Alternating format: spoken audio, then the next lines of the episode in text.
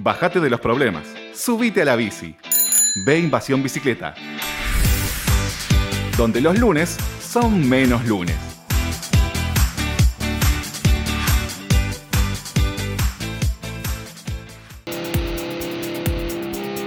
Si te gusta nuestro programa y querés seguir apoyándonos para brindarte el mejor contenido relacionado al ciclismo urbano, entra a deinvasionbicicleta.com.ar y entérate cómo podés colaborar con nosotros, por lo mismo que te saldría invitarnos una cerveza.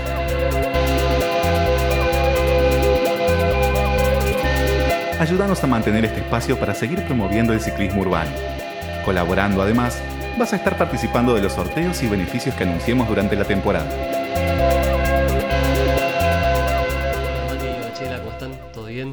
Bueno, eh, sí, tenemos una nueva edición de, las misceláneas del filo.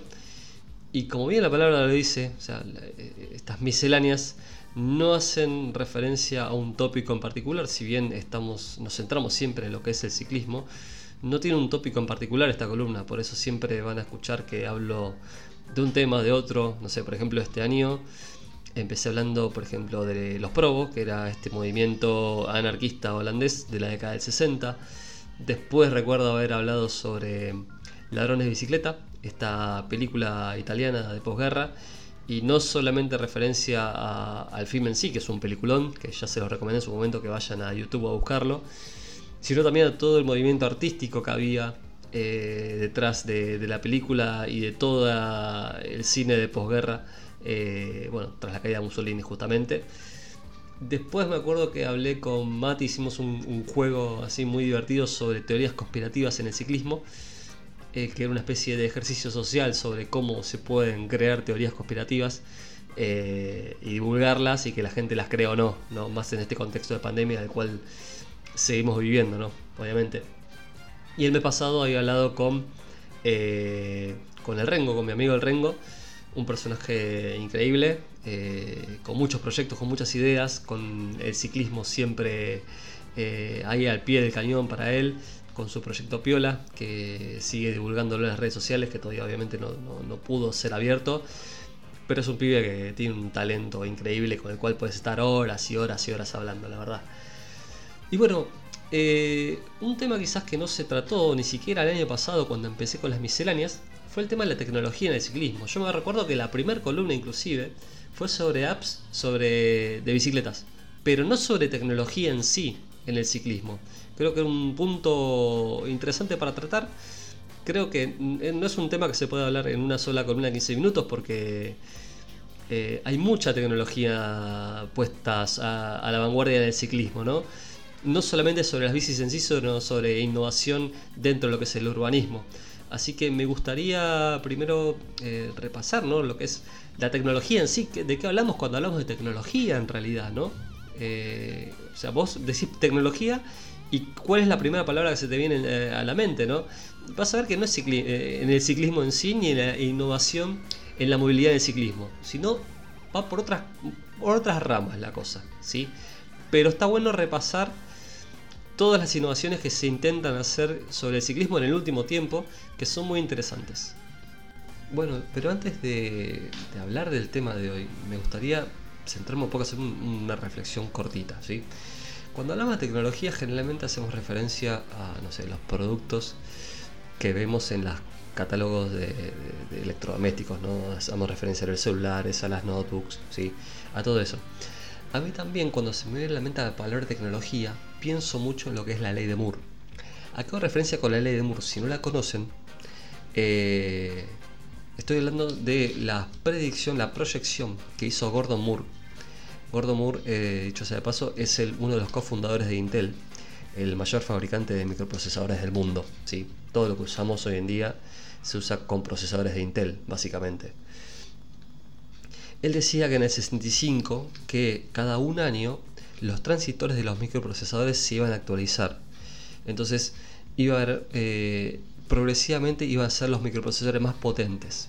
Diez años después lo reformuló y dijo que cada dos años en realidad los procesadores van a ser más potentes.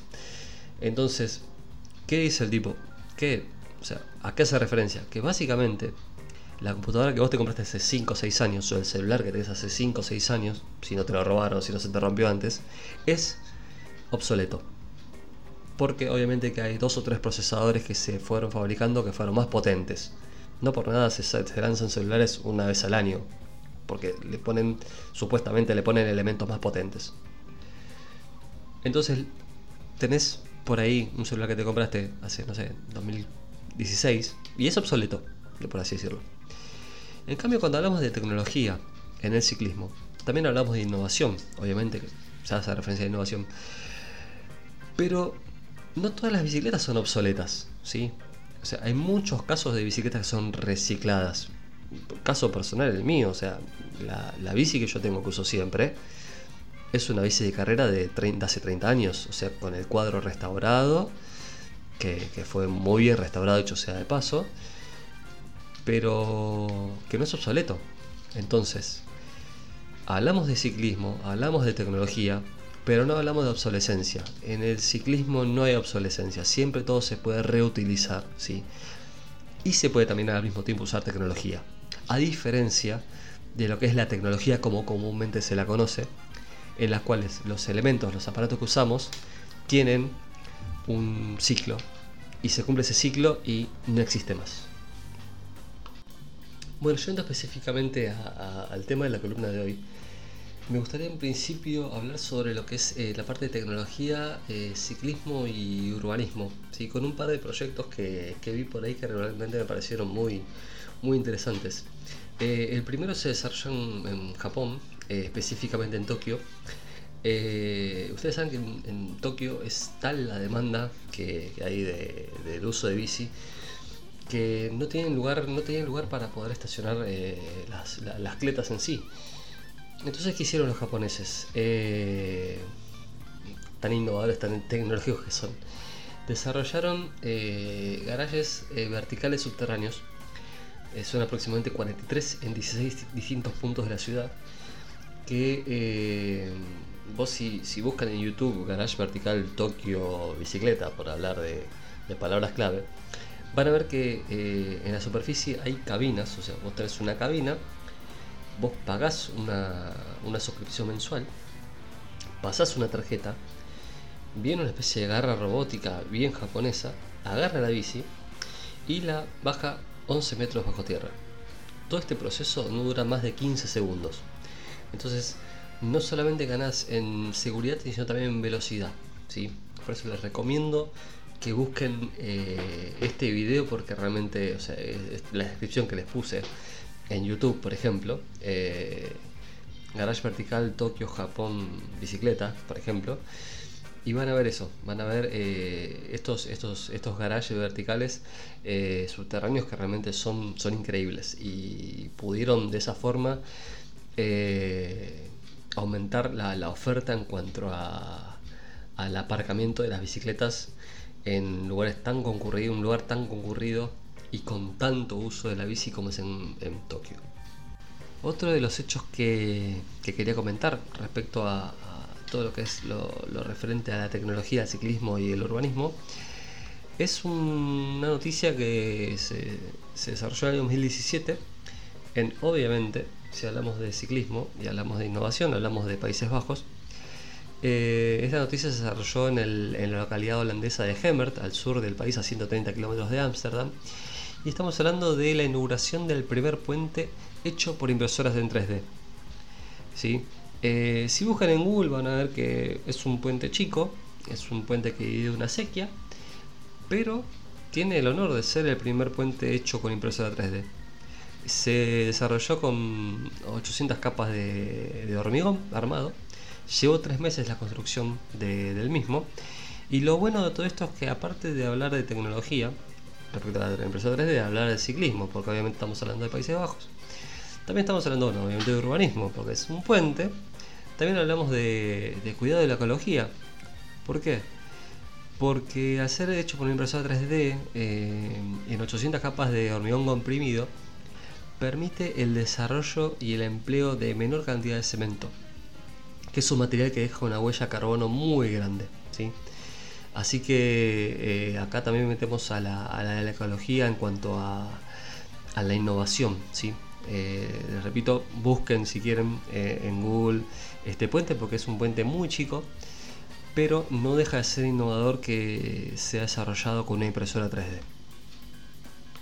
Fuera de lo que es la parte de, innovación ¿sí? Y tecnología en el ciclismo urbano, por así decirlo, creo que coincidiremos en decir que donde más se ve los cambios tecnológicos en la bicicleta es en las bicicletas de carrera, que obviamente a menos que nos escuche algún ciclista profesional, nosotros no eh, usaremos eh, bicicletas de carrera en la vida cotidiana.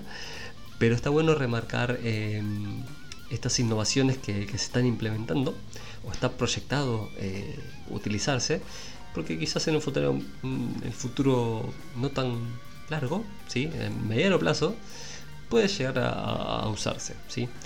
Bueno, como quizás ustedes sabrán o no, el 90% de las bicicletas de carrera, el, cuadro, está hecho de fibra de carbono. ¿sí?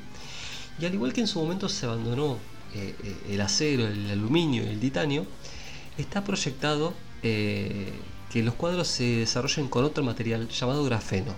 ¿sí? Em, la, inserción, de este nuevo material mediante capas va a ayudar a que el peso del cuadro se reduzca de los 750 gramos que aproximadamente pesa ahora a menos de 400 y que el total de la bici pase de los casi 7 kilos que, pesa actualmente a menos de 5 ¿sí? otro de los beneficios que tiene el grafeno es que permite la recopilación de datos eh, de conducción eh, en, la computadora a bordo ya que es un material superconductor ¿sí? Otra de las innovaciones que se planifican para las, bicicletas de, competición es que desaparecerán eh, las cadenas para poder pedalear. Y en su lugar se va a activar un, sistema que consiste en un eje de transmisión que opera en la rueda delantera eh, y otro en la, en la parte trasera. ¿sí? Eh, además de que los cambios serán totalmente inalámbricos. Transmitiéndose la orden mediante Wi-Fi eh, al apretar un botón situado en el manillar, el cual también obviamente esto se dispondrá por, una computadora a bordo. ¿sí? y otra de las cosas que, van a desaparecer son los cables de los frenos. ¿sí?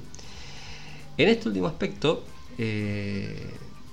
se busca cambiar la cantidad de discos. Habrá un solo disco de freno.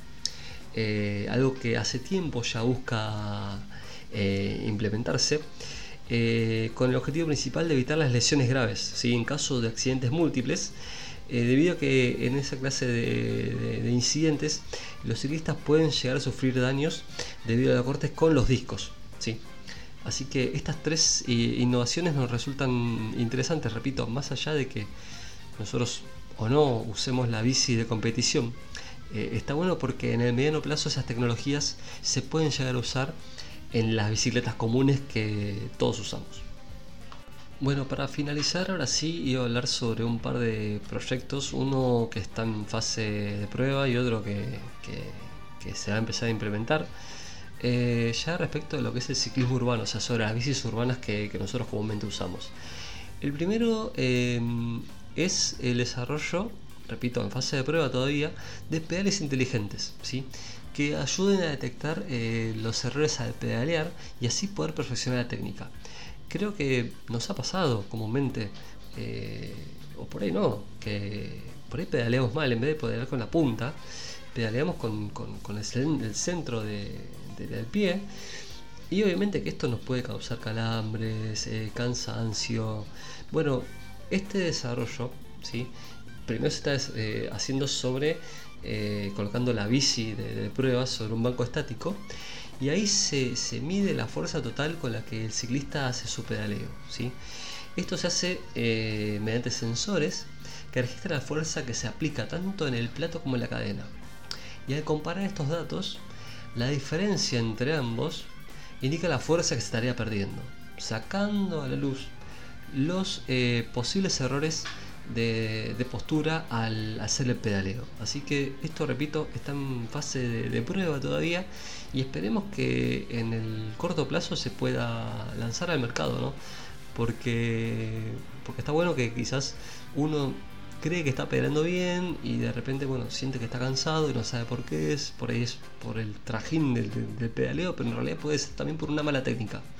Y que la tecnología te dé esa posibilidad de poder eh, modificarlo realmente es, es de por sí beneficioso.